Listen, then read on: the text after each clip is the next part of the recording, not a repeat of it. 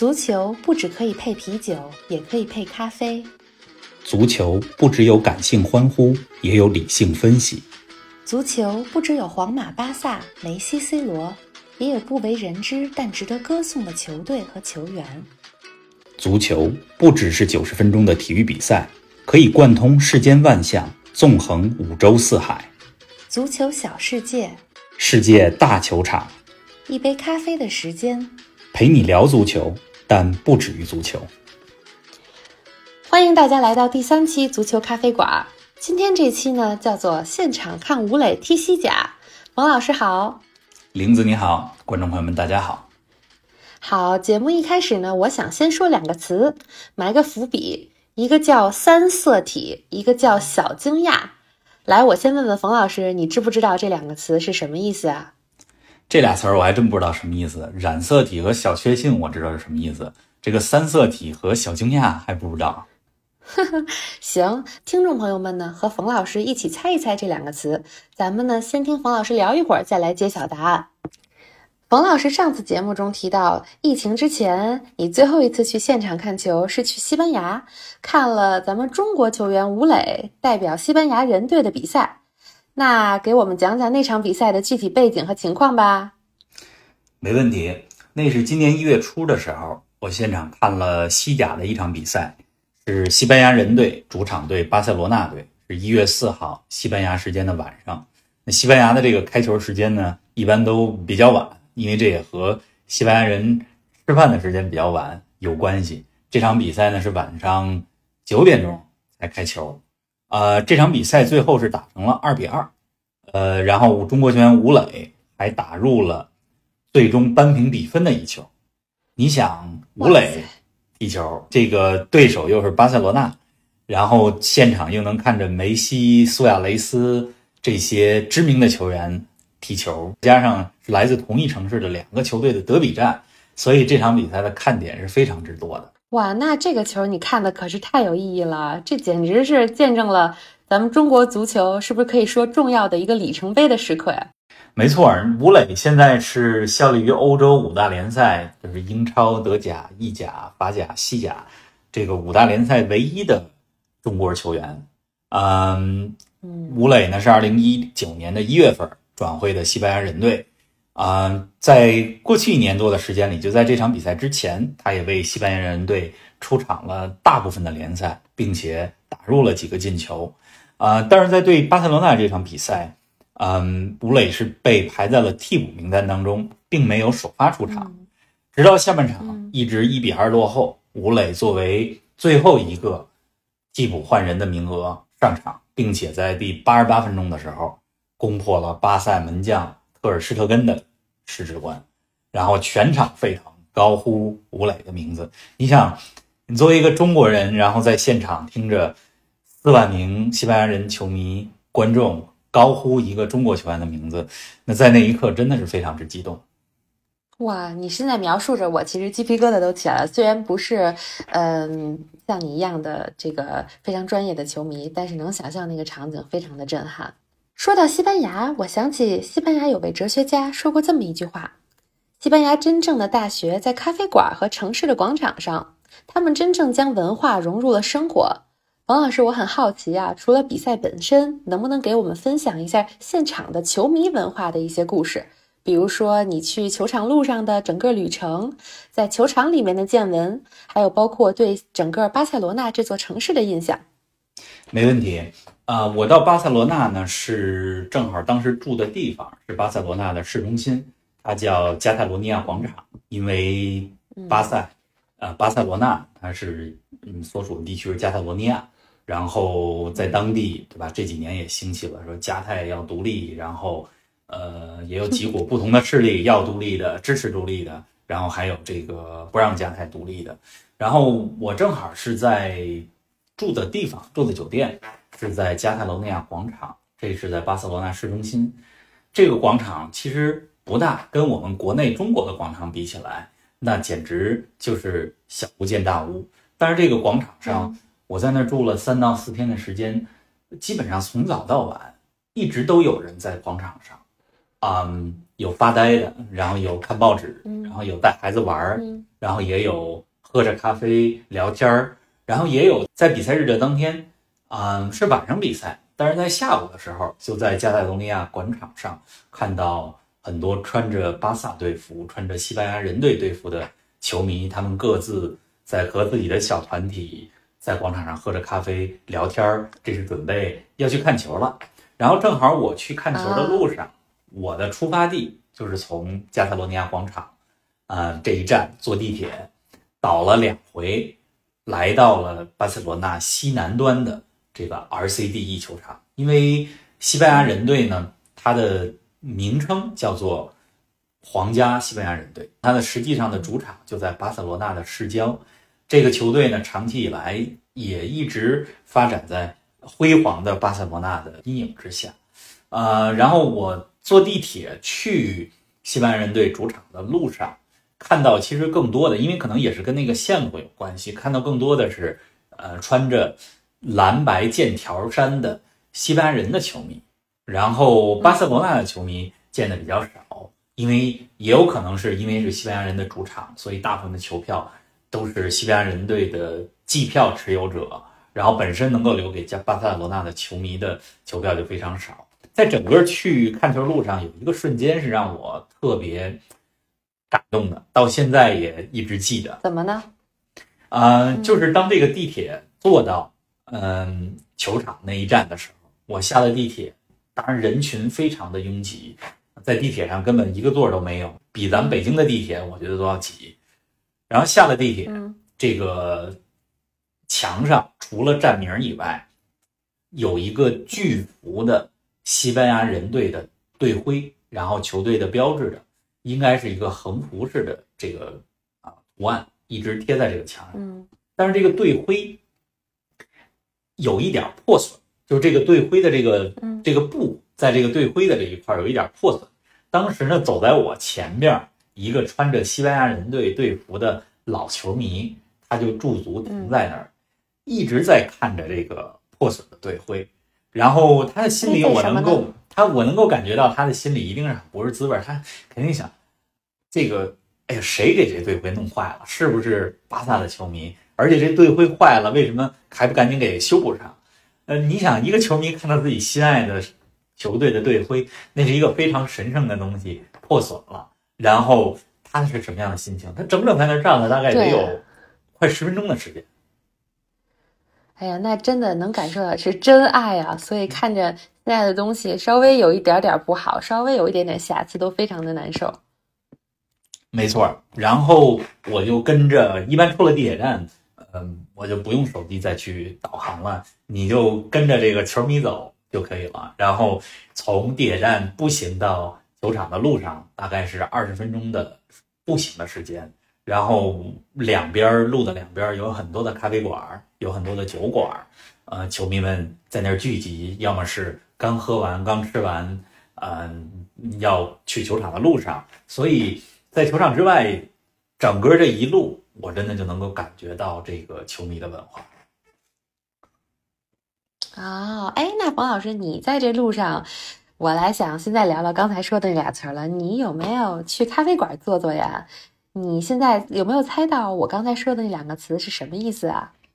就是三色体和小惊讶是吧？对，或者说和什么有关？这我还真不知道。你这么一说，好像我白去了一趟西班牙似的。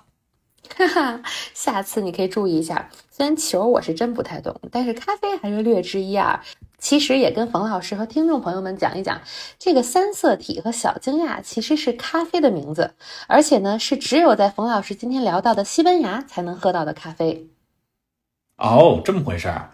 它这是巴塞罗那本地的咖啡的品种吗？还是整个西班牙都是有这个你说的三色体和小惊讶？呃，三色体呢和小惊讶呢都是巴塞罗那的特色，呃，我相信在西班牙其他地方也能喝到，因为西班牙整个呢在不同的城市都有它各自特色的咖啡饮品。那么这两个呢，一个是由咖啡配上白兰地，还有奶泡和肉桂粉组合起来的，颜色呢分了三层，非常的漂亮，所以叫做三色体。另外的小惊讶呢是咖啡配了朗姆酒等其他的烈酒在一起的。所以是非常有特色的一种咖啡的搭配的饮品，也是西班牙的特色。哎，听你这么一说，我这简直就是白去了一趟西班牙。看来下次可以再安排一次 咖啡足球之旅。对，下次再去看的时候，可以去尝一尝，找个咖啡馆，路上坐一坐。我这这回去呢，就傻不拉几的，基本上去咖啡馆呢，就直接也没特别看人家那菜单。当然，这回时间也稍微有点紧，因为毕竟要探索打卡这么多的球场。然后进去咖啡馆就问人家来杯美式，来杯这个 cappuccino，，结果也也没有好好探索一下西班牙当地的这个咖啡，白去了啊，还得再去。嗯。听了冯老师讲在去球场路上的很有意思的故事，那下面给咱们讲讲到了赛场之后吧，有什么样的场面，有什么难忘的故事？嗯，西班牙人队的主场 RCD 球场是一个相对比较新的球场，然后这个球场的灯光效果非常之好，嗯，还没到体育场，从外边就能看到这个球场营造出了蓝色的灯光，因为蓝色是西班牙人队的主场色。啊，四万人的容纳量在欧洲算不上一个特别大型的球场，但是是一个中型球场的容纳量吧。呃，进去以后，嗯，它是一个专业球场，因为欧洲五大联赛大部分球队的主场都是没有跑道的专业球场，呃，能够感觉到观众距离球员、距离草皮是非常近的。然后用这个一句比较夸张的话来讲啊，就是。在现场，因为我当时是坐在第十三排，这个能够闻到草皮的味道，那真的是相当近了，伸手能摸到球员的感觉。嗯，再说的夸张点，就是能闻到这个梅西身上的汗味儿。然后整个看球的过程中啊，一般是因为是西班牙人队主场，所以进去以后每个座位上都给你摆好了一个西班牙人队的小旗子。所以每当欢呼的时候，就大家都摇摇着小小旗子，然后整个从始至终比赛的氛围是非常之热烈的，然后球迷们从头到尾一直在高声的歌唱着。当然了，因为对面是巴塞罗那球迷的看台，呃，虽然我不懂西班牙语，但是当这个西班牙人队球迷说出一些巴塞罗那队的球员的名字的时候，比如说像。他们的后卫皮克，然后像其他一些巴塞罗那球员，我还是能够感觉到是在有这种不友好的，对吧？这个骂人的，然后这个 这些负面的声声音出现，但是只不过咱们听不懂西班牙语，不太明白具体说的是什么意思。哎，冯老师，那我想问一下，你说他在每个座位上都发西班牙人队的小旗子，那这是因为是他们的主场，所以是他们的这个。球队去发的吗？也就是说，不管这儿坐的是西班牙人队的球迷还是对方的球迷，他全都放了这个小旗子吗？这个咱们给非球迷们普及一下哈。一般是球队的主场，他会单独有几个看台，是专门给成组织的客队球迷，这个叫做就是客队看台。比如我有二十四个看台，我可能只腾出来三四个看台是给客队的球迷。然后主队的那些看台上就不放了，那些看台肯定就不放，因为这个即使放了，这些小旗子下也不会很好。是的。然后像在很多地方嘛，包括在我们中国中超的比赛，那个客队球迷都得提前几个小时进场，不能跟主队球迷一块儿进场。然后这个 比赛结束了，三两三个小时之后，主队球迷撤干净了，客队球迷才能撤场。那在双重待遇啊！双重待遇，这个主队球迷是呃买张球票只是看九十分钟，这客队球迷买张球票能让你那儿待五个钟头。哎，那冯老师，我想起来上一期咱们聊到过，你说这个呃西班牙人的主场每到比赛的第二十一分钟，那么球迷都会给这个不幸故去的队长，是叫哈尔克对吧？鼓掌致敬一分钟，所以你这一次的比赛肯定也是这样吧？当时你在现场的话，什么感受呢？没错，嗯，到二十分五十九秒转到二十一分钟的时候，全场球迷们起立，然后大家的目光注视着看台上的阿尔克的画像，然后嗯，也看着比赛，但是从头到尾起立鼓掌一分钟的时间，那我也跟着主队的球迷一起去。鼓掌，因为呃，我非常清楚，在二零零九年发生的事情，以及二零一零年的世界杯，咱们讲到了伊涅斯塔在南非世界杯上攻入制胜一球的时候，啊，也亮出了这个哈尔克与我们同在这个进球送给哈尔克的纪念衫，所以是一个非常悲伤的时刻。但是在那一分钟里，你会感觉到，嗯，足球不光是体育比赛，会感觉到。啊，这支球队的球迷们，他们有多深爱着每一个为这支球队战斗过的英雄啊，以及他们多么珍视这个球队的文化，并且在那一分钟里啊，我觉得我们因为看台离得比较远，但是我感觉到在那一分钟，巴萨的球迷，巴塞罗那的客场球迷，他们也是和西班牙人队的主场球迷一起鼓掌一分钟的时间。肯定的，虽然说是对手，但是面对这样的话题、这样的事情，每一个足球的球迷肯定都是一样的感受。听得我都再一次感动了。利物浦的一个名宿比尔·香克利说过一句话，他说：“嗯，足球高于生死。”呃，这句话放在足球的环境里边，我觉得是可以理解的。但是实际上呢，我们也都知道，对吧？就是足球和生命。比起来，嗯，是没有办法比的，因为它毕竟只是一个运动。但是足球就是现代的战争，然后也是现代的宗教，嗯，所以比尔·香克利说出那样的话，啊，他并不是有意的来去比较足球和生死哪个更重要，而是要告诉大家，啊，很多人是视足球为生死。是的，那咱们说回足球吧，呃，想问问冯老师，像西班牙人这支球队啊。我想了解一下，在中国球员吴磊加盟之前，你像我们很多人都没听说过，嗯，所以能不能给我们讲讲这支球队一些值得关注的历史啊、战绩啊和它特有的文化？西班牙人这支球队呢，它是一九零零年的时候啊成立的，哟，挺老的了。呃，对，一百二十年的历史，在它的一百二十年的历史当中呢，大部分时间啊，基本都是在西班牙的顶级联赛。就是西甲，只不过呢，这支球队他的获得的奖杯荣誉远远没法跟同城的对手巴塞罗那队相比。对呀，巴塞罗那很出名啊。对呀，因此在西甲，我们经常说西甲二十支球队，然后巴塞罗那和皇马这两个豪门是属于西超球队，剩下十八支球队 那才是真正的西甲球队。那这个西 西班牙人队呢？嗯，实际上他还是获得过一些冠军的，只不过他从来没有获得过西甲联赛的冠军。在他的历史上，一共是获得过四次啊西班牙国王杯的冠军。然后最近的一次呢，是在二零零六年的时候，并且呢，通过这次西班牙国王杯的冠军，西班牙人队进军到了二零零七年就是欧洲联盟杯的嗯比赛。并且在欧联杯的比赛里边晋级到了决赛当中，那只不过是获得了当时欧洲联盟杯的亚军，呃，这是他比较显赫的历史了，嗯，然后最近的二十年来，刚才说到的，除了二零零六年获得了西班牙国王杯的冠军以外，在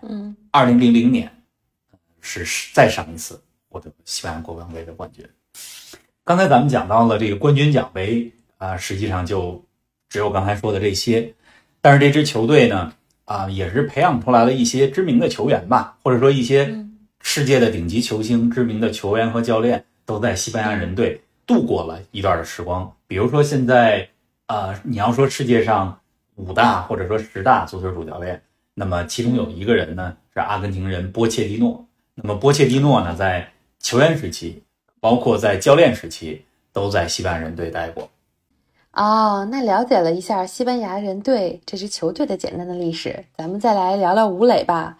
听说这个吴磊被中国球迷称为全村的希望，为什么这么叫呢？是不是因为咱们村现在就只有他一个人在欧洲主流联赛踢球啊？这吴磊可不光是全村的希望，而且是全村唯一的希望。他现在是唯一一个在五大联赛踢球的中国球员，而且。中国已经多年没有在五大联赛里边，呃效力并且担任主力，然后进球的球员。呃，应该说是中国球迷等了非常多年才等到了吴磊，并且打开电视机看到欧洲五大联赛的时候，能看到我们中国的球员在场上奔跑并且进球。那吴磊呢，是嗯从上海的这徐根宝呃一手建立起来的崇明基地，嗯这个成长起来的一个球员。然后后来是到上海东亚、上海上港，一直在国内联赛效力。然后二零一三、一四、一五、一六、一七这连续五年，他都是中国的顶级联赛中超联赛本土第一射手，就除了外援以外，他进球最多。然后二零一八年的时候，他是包括了外援，包括了中国本土球员，他是二零一八年中超的金靴。然后在二零一九年的一月，通过留洋啊转会的方式。转回到了西班牙人队，然后到我去看球的时候，二零二零年的一月份的时候，他正好在西班牙人队效力了一年。那现到现在呢，就已经是一年半的时间了。嗯，我觉得在海外，尤其是看这个国外的这些联赛，有一名咱们中国的球员，让球迷们本身都特别的有参与感。这个看起比赛来激情，就实在是和如果没有中国球员参与的话是非常不一样的。没错，包括我那天现场看球，真的是内心非常之激动，啊，因为虽然我到过很多的主场，但是从来没有现场看到过中国球员效力于五大联赛球队，然后出场。那场其实我还心里边有点担心，原因是因为他没有出现在西班牙人队主教练排的这个首发阵容当中，然后下半场换了两个人，嗯，都不是吴磊，然后我一直看在吴磊在边线那儿在热身。然后第三个换人，终于吴磊上场，因为那个时候西班牙人队还是一比二落后于巴塞罗那。嗯，但是巴塞罗那队的荷兰中场，呃，德容被罚下场。这个时候，其实对于西班牙人队来讲，机会就来了，肯定要换一个攻击型的球员。然后吴磊上场，呃，然后打进了非常漂亮的一个球。从那个球打进去，我能够看到吴磊在西班牙人球迷当中的威望。和受到球迷的喜爱程度是非常之高的。然后，当然了，在媒体上，在这个新闻里，我们也看到西班牙人的球迷还编了很多吴磊之歌，对吧？然后为吴磊欢呼等等。嗯，哎，那一刻，作为中国人，在现场实在是太自豪了。呃，我虽然看球不多啊，但是也知道，如果有中国球员能在欧洲五大联赛踢球，那是一件非常牛的事儿啊。王老师，你印象中最印象最深刻的？这个留洋五大联赛的中国球员是谁呀？我其实印象最深刻的是小的时候看杨晨在法兰克福踢球，啊，实际上之后比杨晨更出名的中国球员在海外踢球也有，比如说孙继海在曼城。但是对我来讲，我觉得印象最深刻的还是啊，一九九八九九赛季那个时候，北京国安队的应该在国安还是替补前锋杨晨。正式登陆了德甲，加盟了法兰克福。说起来，我对这个名字也有印象。杨晨在法兰克福，嗯，很快就获得了主力的位置。然后，在一九九八九九赛季，当时法兰克福在德国还是一个保级的球队。啊，我印象非常深刻的是九八九九赛季的最后一场比赛，啊，法兰克福必须战胜凯泽斯劳滕才能够保级成功。然后在那场比赛五比一，然后杨晨还打入了一球，应该说是那个赛季法兰克福的保级的功臣。当然之后的几个赛季啊，他在这个法兰克福也踢得不错啊，也屡有进球。但是九八九九赛季是让我觉得印象非常深刻的一年，因为那个时候咱们还没有这么多的资源和渠道可以看全世界各种各样的比赛，网络直播也还完全没有。只能就是电视主要没错，整点儿守候在电视机前看比赛，然后盼望着盼望着转播法兰克福的比赛，然后杨晨上场了。然后你看现在这个网络直播资源这么多，然后我们什么比赛都能看，但是却找不到了中国球员在五大联赛里踢球，直到吴磊他这个效力西班牙人队，所以杨晨是我印象。非常深刻的这个球员，然后后来，呃，随着杨晨的脚步啊，就是也是北京的球员邵佳一就加盟了，当时还在德甲的慕尼黑一八六零队，并且在德甲还打入过非常精彩漂亮的任意球啊，直接任意球破门。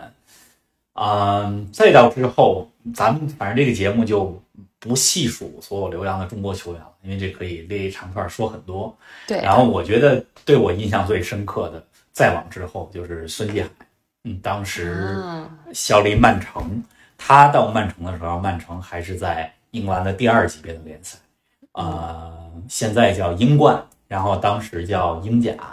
嗯，然后跟随曼城从第二级别联赛升入到了。英超，然后他身披的十七号战袍，呃，经常这个，呃，也是曼城球迷非常喜爱买的一个呃队服球衣的号码。然后因为孙继海他的这个姓是孙嘛，S U N，嗯，然后英语里边就是 Sun，所以也被英国球迷、曼城的球迷称为是中国太阳啊。对，冯老师说的这几个人，我还真是都有印象。这就是当足球小白遇到了足球小百科，我随便每次问一个问题，你都能滔滔不绝的给我解释清楚。哎，那冯老师，现在这个距离你上次看这场西班牙人的比赛已经半年了，现在西班牙人队是什么情况哦？我听说好像他们有个保级的问题，是不是有可能保不了级？你给我们讲讲，给那些真球迷们或感兴趣的人讲讲现在这两支球队的状况。看球的时候是一月份，现在已经进入了七月。呃，应该说现在西班牙人和巴塞罗那的情况都不太好。呃，西班牙人呢，从上赛季是获得了第七名，这个赛季从赛季初开始就长期是垫底，排第二十位或者在保级区。现在呢，他们情况应该说是非常不好，在西甲还仅剩五六场比赛的时候，他们还在最后一名，而且距离安全区还有七八个积分的差距。所以说，目前的情况来看，西班牙人队降级的几率是比较大的。虽然在这个很多年前，他们也出现过。嗯，一直垫底，然后最后神奇保级的，呃情况。但是这个赛季的保级，我觉得是不太乐观的。所以吴磊的前途，下赛季究竟是跟着西班牙人队，如果降级了到西乙去踢球，还是现在也有传闻说英超的一些球队也想要他，我们还不得而知。但是也是希望，要么西班牙人保级，要么吴磊能够去一支呃比较强的球队。也是希望这个咱们全村的希望这根独苗能在下赛季里边保着吧。对，然后巴塞罗那队呢，现在情况也不是很好。一月份巴塞罗那队和西班牙人队比赛的时候，这两支球队的当时的主教练现在都下课了。呃，巴萨的巴尔韦德和西班牙人队的阿韦拉多后来都下课了。嗯，巴萨呢，当然没有保级之忧了，人家是各个赛季的。每个人家每个赛季的目标是争冠嘛，只不过巴萨现在在多赛一场的情况下还落后皇马一分，所以这很有可能是个四分的差距。那么巴塞罗那队换帅以后，嗯，现在是换成了原来皇家贝蒂斯的主教练塞蒂恩，呃，应该说最近也有这个信任危机，所以巴萨这个赛季的夺冠前景在还剩五六场比赛落后皇马的情况下。我觉得也不是很乐观。虽然说不夺冠和要降级这是两个不同层面的灾难吧，但是对于两个球队来讲，现在都是比较低谷的时期。嗯，确实是。我觉得这两种情况都让各自的球迷悬着一颗心啊。没错。哎，冯老师，我还想最后问问您，这个咱们的邻居日本、韩国，你说他们到欧洲踢球的球员多不多呀？日本、韩国这些年在欧洲五大联赛效力的球员非常之多，我估计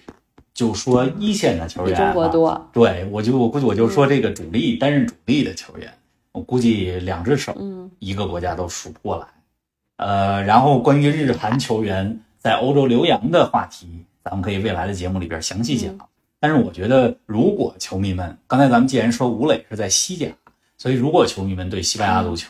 对西甲感兴趣的话，我建议大家关注两个来自日韩、现在在西班牙踢球的十九岁的小孩。哪两个呢？一个是日本球员，叫久保建英，啊，他目前呢，他实际上是皇马的人，然后也出自皇马青训，但是他目前呢是被皇马租借到了西甲的另外一支球队啊，皇家马洛卡，啊，并且担任了主力。嗯我看过这个小孩踢几场比赛，在电视上，嗯，非常自信，然后技术非常之细腻。我觉得不排除嗯将来有一天皇马给他带回去伯纳乌，然后在皇马的球队里有一席之地。另外一个小孩呢是韩国人，叫李刚仁，啊、也是十九岁，效力于西班牙的一个比较大的俱乐部，叫瓦伦西亚。嗯，这两个小孩，嗯，李刚仁和旧宝剑英，我觉得是在西甲现在最出类拔萃的，就是亚洲之光。就是对于他们这个年龄段零零后来讲，我觉得他们两位都是亚洲之光，说不定会出大球星在这两个人当中。以后说不定会大放异彩啊。嗯，哎，冯老师，今天你喝了吗？今儿喝吧，今儿我还是我的早上录节目，所以昨天晚上做了点冷萃。哟，我这一边跟你聊，这杯冷萃也喝完了。冯老师也做的冷萃，巧了，别看我今儿是晚上，我也喝咖啡呢。但我今天因为咱们讲西班牙，又讲到了他们很有特色的把咖啡和酒混合在一起的喝法。我今天其实是自己做了杯特调，我把也是冷萃冷萃的冰咖啡自己做的，混合了西班牙的一个起泡酒。你知道西班牙有一款叫做卡瓦的酒，卡瓦还是西班牙啊非常出名的，嗯对卡瓦，对西班牙非常出名的起泡酒。所以今天我把这两个混合在了一起，特别有一种夏日清凉的感觉。有机会冯老师也可以试一试这种搭配。好啊，这个看来咱们这节目真的将来可以到世界走一走，然后不仅有球员球队的分析，然后你还可以上你的食谱，上你的这个咖啡酒是怎么调出来的清红，酒、咖，啡、足球，然后再说一句，这个西班牙，呃我在西班牙呢也见了比较熟的朋友，然后我这个朋友呢在跟我讲说，西班牙人非常喜欢火腿，嗯除了美酒和咖啡以外，非常喜欢火腿。这个过年过节啊、给教授、给老板、给客户送礼物，抱着一大火腿，都送火腿吗？然后当然也是开玩笑说，哎，你得高分了，你升职加薪了，然后这个你又你这有出息了，然后你这又拿了谈了一大单，估计是你这火腿送到位了。还真是一个地儿有一个地儿的习俗和见面礼啊！哎呀，今天跟冯老师聊的依然是非常的愉快，了解了很多咱们中国球员吴磊在西班牙赛场上的精彩表现，还有关于西班牙的球队，还有它的历史文化。那么下一期呢，我们每一次都会有自己的一个内容准备，同时呢，也希望听众朋友们踊跃给我们留言，说一说你们想听些什么，有什么是你们感兴趣的，关于足球、关于咖啡、关于历史文化等等一切。那冯老师，今天咱们就聊到这儿。好的，非常愉快，下一期咱们继续开喝开聊。好的，咱们下一期再见，听众朋友们再见。